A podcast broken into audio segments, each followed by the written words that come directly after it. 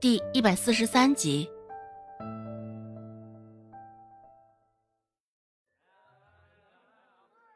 男女对视一眼，眼中有着相似的矛盾，听着很有道理的样子。只是，真的是与他所说的一样吗？两人心中都有疑问。那女子说道：“嗯，难道真的不是臭干子的问题？你该不会是为了推脱，故意这么说的吧？”周芷一脸认真的摇摇头，开口道：“向东走个不远就是一家药房，我自然是不敢撒谎骗你们的。这五更泻呀，还是得及时治疗，若是积年累月，可是麻烦呢。”那女子听了，脸上的神色甚是更懵了。听周芷这话，说着好像是有这么几分道理。药房就在不远处，他也不至于明目张胆的骗他。周芷继续说道：“这五更泻治疗应从温肾健脾、固涩止泻下手，取破固止、吴荣鱼。”肉豆蔻、五味子、党参、白术、干姜、附子，再取茯苓、枸杞子、茯神、赤石脂、生姜五片，大枣七枚为饮，水煎服，每天服用一次，不日便可痊愈。声音才刚落下，周围又是一阵窃窃私语声。哎，这小丫头看着不怎么样。没想到还真的有两下子啊！之前看她略懂医理，原来是真的，不是在吹牛啊！哎，是啊，我家的娃这么大，还不知道什么叫破固执，什么叫无容于呢。所以说呀，这真的不是臭干子的原因将肚子吃坏了，差点就冤枉这小丫头了呀！现在，周围议论声也是朝着周芷一边倒。那些投注在周芷身上的目光，无不惊叹讶然。这个小丫头还真的是让人刮目相看呢。婶子，你回去后可以按照我说的这般去服用，输这五更泻，病人很快就能有所好转。周芷一脸无害的说道：“他这般模样，也是很难让人觉得他是在撒谎。”男子朝着身旁的女子点点头，说道：“既然这样，我们先按照你说的法子试试吧。如若不行，被我们发现你这是在行骗，丫头，你可得当心了。”叔说的是啊，既然你们买过我的臭干子，咱们也算是有缘，我定然也不会袖手旁观的。话说的倒是挺漂亮。听周芷这么说，两人便也没有再多说些什么，直接就转身离开了。哎，给我来一文钱抽干子！哎，我也要，给我一文。人一走，周芷的臭干子生意却反而更为火爆了。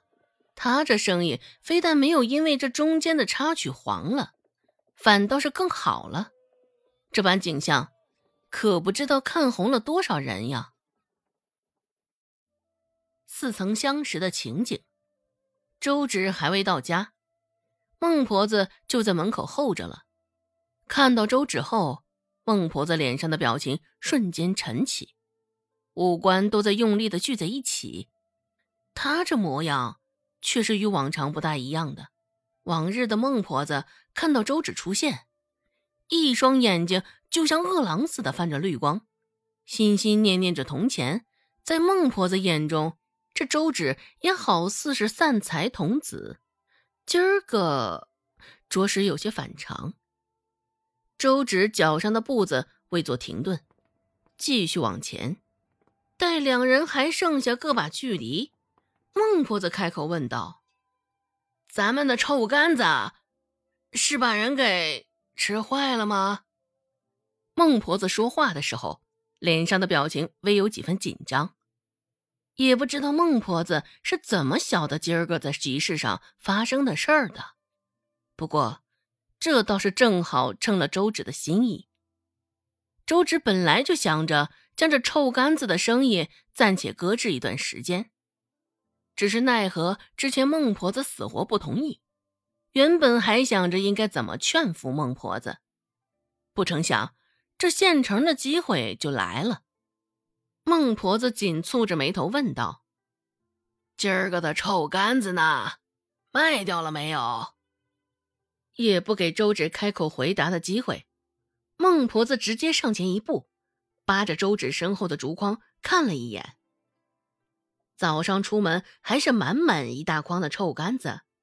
现在已经空了，见此，孟婆子也算是长舒了一口气。周芷乖乖解下腰间的钱袋子，放到孟婆子手中，说道：“这是卖臭干子的钱，今儿个在集市上的确是出了些小状况。”听周芷这么说，孟婆子私下更是确信了。这臭干子惹的人腹泻一事儿是真的。孟婆子揪着一颗心，问道：“怎么回事儿啊？给人赔了多少钱？”也没有数钱袋子中的铜钱数量，孟婆子只是放在手心，仔细的掂量了一下钱袋子的重量，并不算轻。周芷解释道：“没有赔钱。”这有人腹泻找上来一事儿是真的，只不过并不是咱臭干子的问题啊。孟婆子道：“什么意思啊？这是想来讹钱是吗？看着咱们周家好欺负，钱好赚是吗？真是不要脸不要皮，还妄想着将手伸在咱们头上来。”周芷说道。大概是因为现在正值换季，又刚好吃了咱们的臭干子，所以搞错了吧？知道是五更蟹后，他们也没有再不依不饶。顿了顿，生怕孟婆子有所怀疑，周芷又继续说道：“哼，话说回来，多亏了那两本医书，若不看，还不知道他那是五更泻。”